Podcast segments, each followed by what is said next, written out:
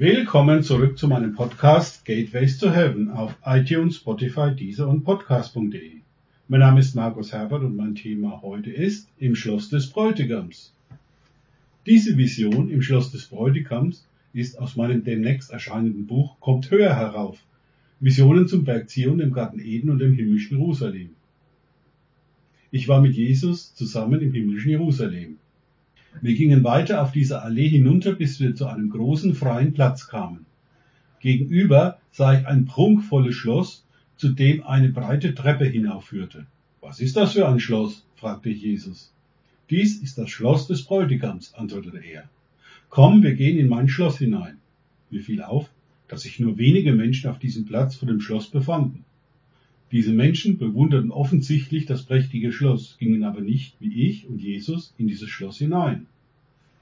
Als wir an dem großen Eingangsportal angelangt waren, öffneten uns zwei Engel die Flügeltüren. Ich meinte, die beiden Engel wiederzuerkennen.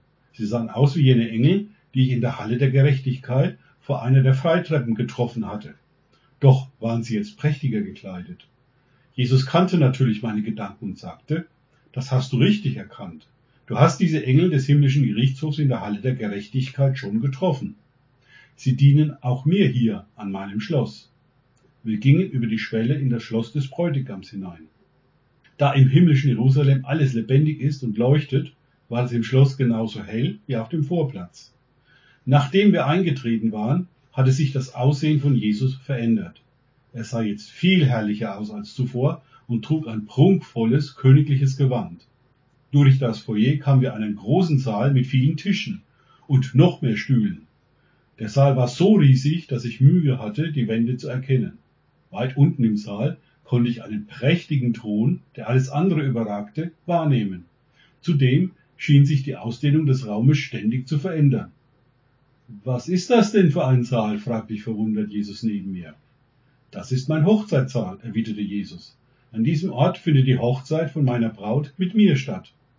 Mir fuhr ein Schreck durch alle Glieder, als ich an das Gleichnis in Matthäus 22, 1 bis 13 dachte. Ich hatte ja immer noch meine Straßenklamotten an, jedenfalls kein Hochzeitskleid. Jesus lächelte mich an und sprach, Natürlich hast du dein Hochzeitskleid an. Du erkennst es derzeit nur noch nicht. Dein Hochzeitskleid trägt den Namen Jesu Gerechtigkeit. Siehe 2. Korinther 5, 21 und Epheser 4, 21 bis 24. Der Mensch in dem Gleichnis, an das du gerade gedacht hast, hatte ein Kleid der Selbstgerechtigkeit an. Dieses Kleid hat an diesem Ort keinen Bestand. Deswegen wurde dieser selbstgerechte Mensch hinausgeworfen. Wir gingen weiter in diesen gigantischen Raum hinein, bis Jesus mich mit einer Geste aufforderte, mir die Tische und Stühle vor uns näher zu betrachten. Die Tische waren alle verschieden und doch irgendwie miteinander verbunden. Von prächtigen Holztischen mit Verzierungen bis hin zu marmornen Tischen mit kunstvollen Gravuren. Noch interessanter war, dass einige Stühle wie aus dem Nichts auftauchten und wieder verschwanden. Auch veränderten die Stühle ihr Aussehen. Von einem einfachen Holzschemel bis hin zu einem königlichen Stuhl mit einem farbenprächtigen Polster, der mit Gold, Silber und Diamanten verziert ist. Siehe auch 1. Korinther 3, 12 bis 15. Wieso sind diese Tische verschieden? Ich dachte, es wäre eine große einheitliche Hochzeitstafel, fragte Jesus. Die Tische sind deshalb verschieden, weil hier Familien zusammensitzen. Damit ist meine Ekklesia-Familie gemeint. Ganz sicher keine Institution, denn ich habe keine Kirche gegründet. Im besten Fall umfasst dies auch die Generationen einer biologischen Familie gemäß ihrer Blutlinie. Doch leider ist dies nicht immer so. An mir scheiden sich die Geister. Siehe Matthäus 10, 34 bis 39.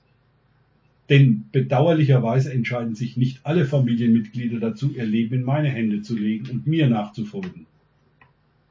Und was hat es mit den Stühlen auf sich? fragte Jesus. Im Moment deiner Zeugung taucht im Schloss des Bräutigams der zu dir gehörende Stuhl auf. Mein Vater hat alle Menschen eingeladen, um zur Hochzeit mit mir zu erscheinen. Wenn der Stuhl wieder verschwindet, hat dieser Mensch die Einladung zu dieser herrlichen Hochzeit nicht angenommen und ist in dieser Ablehnung gestorben. Das ist sehr tragisch und traurig für mich und den Vater, antwortete Jesus auf meine Frage. Bleibt der Stuhl ein einfacher Stuhl, so hat dieser Mensch nicht nach seiner Bestimmung gefragt und ist demzufolge auch nicht auf diesem Pfad der Erfüllung seiner Bestimmung gewandelt. Hat er sich jedoch nach seiner Bestimmung ausgestreckt und ist aus diesem Pfad mit mir weiter und weiter gegangen, so verwandelt sich der Stuhl gemäß dem Maß der Erfüllung seiner Bestimmung und wird am prächtigsten, wenn er sie voll erfüllt hat. Auf die Liebe des Vaters zu seinen Kindern hat dies jedoch keinen Einfluss, ob du deine Bestimmung erfüllst hast oder nicht. Meine Gedanken lesend führte Jesus weiter aus. Was deine Bestimmung ist, kann dir nur der Vater sagen. Er hat sie vor Grundlegung der Welt in dein Buch des Lebens geschrieben. Du musst mit ihm darüber sprechen. Nur der Vater kann dir das Buch öffnen.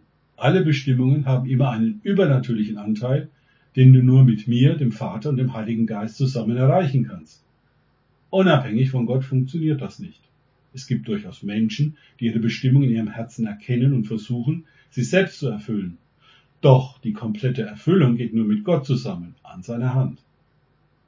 Wie funktioniert das mit der Einladung zu dieser Hochzeit? Nach deinen Ausführungen ist ja jeder eingeladen. Gilt das nur für diejenigen, die im Glauben gestorben sind? fragte ich zurück.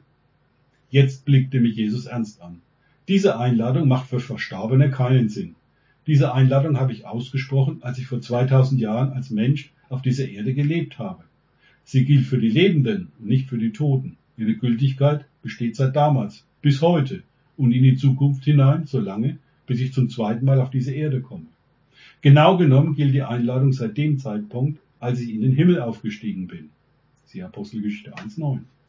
Da hat der Vater diesen Hochzeitssaal für mich erdacht, ausgesprochen und er entstand. Ihr müsst jetzt der Einladung folgen, hierher zu kommen. Du bist dieser Einladung gefolgt und so hat sich dein Stuhl hier manifestiert und kann nicht mehr verschwinden. Es sei denn, du würdest vom Glauben wieder abfallen. Die beiden Gleichnisse, Matthäus 22, 1 bis 14 und Lukas 14, 15 bis 24, enthalten eine ernste Warnung vor den Konsequenzen, die Einladung auszuschlagen. Deswegen stehen Engel des himmlischen Gerichtshofes vor jedem Eingangstor. Was ist, wenn sich jemand unwürdig dafür fühlt, hierher zu kommen, so wie ich, als ich in diesen Raum eingetreten bin? fragte Jesus weiter. Der Vater hat jeden Menschen eingeladen, zu dieser Hochzeit zu kommen.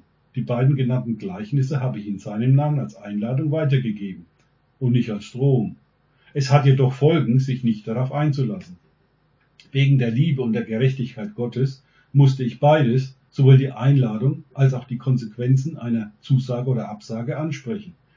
Jeder Mensch befindet sich in der gleichen Ausgangsposition. Ohne mich ist er unwürdig, gekleidet in Selbstgerechtigkeit. Mit mir ist er würdig, gekleidet in dem Hochzeitskleid meiner Gerechtigkeit. Ich fragte Jesus weiter. Da hier alles eine Bedeutung hat, was hat es mit dem großen Vorplatz vor dem Schloss auf sich?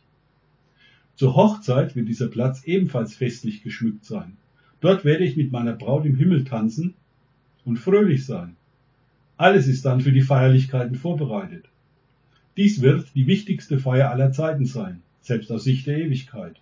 Dann ist Gottes Plan bezüglich der Braut komplett in Erfüllung gegangen. Dann wird die Freude noch viel größer sein. Siehe Offenbarung 21,4. Mittlerweile waren wir umgekehrt, hatten die Hochzeitshalle verlassen und begaben uns zurück auf den Vorplatz. Mir fielen erneut die wenigen Menschen auf, die dieses Schloss eher wie eine Touristenattraktion betrachteten und keine Anstalten machten, das Schloss zu betreten. Wie traurig, dachte ich bei mir, dass so wenige die Einladung des Bräutigams folgen. Meine Gedanken lesend antwortete Jesus mir. Diese Personen, die du hier siehst, haben gerade eine Begegnung mit Gott in der unsichtbaren Welt. Das freut und begeistert sie, aber die Menschen wissen nicht damit umzugehen. Deswegen sieht es für dich so aus, als würden sie wie Touristen auf einer Sightseeing-Tour sich benehmen. Erst in dem Moment, in dem sie sich auf die Begegnung mit Gott einlassen und mich danach fragen, kann ich ihnen erklären, wo sie sich gerade befinden und wie sie weiter in das Schloss gelangen. Die beiden Gleichnisse aus Matthäus 21, 1 bis 14 und Lukas 14, 15 bis 24 sind Tore. Du kannst diese Tore auch Portale nennen, um in den Himmel an diesen Ort vor dem Schloss des Bräutigams zu gelangen. Durch Bewegen im Herzen und ein vertieftes Einlassen darauf öffnen sie sich in deinem Geist. Soweit die Vision, die ich mit Jesus zusammen auf seinem Hochzeitsschloss erlebte.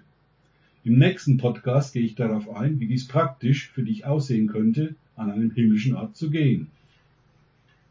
Danke fürs Zuhören. Denkt bitte immer daran, kenne ich es oder kann ich es, im Sinne von erlebe ich es.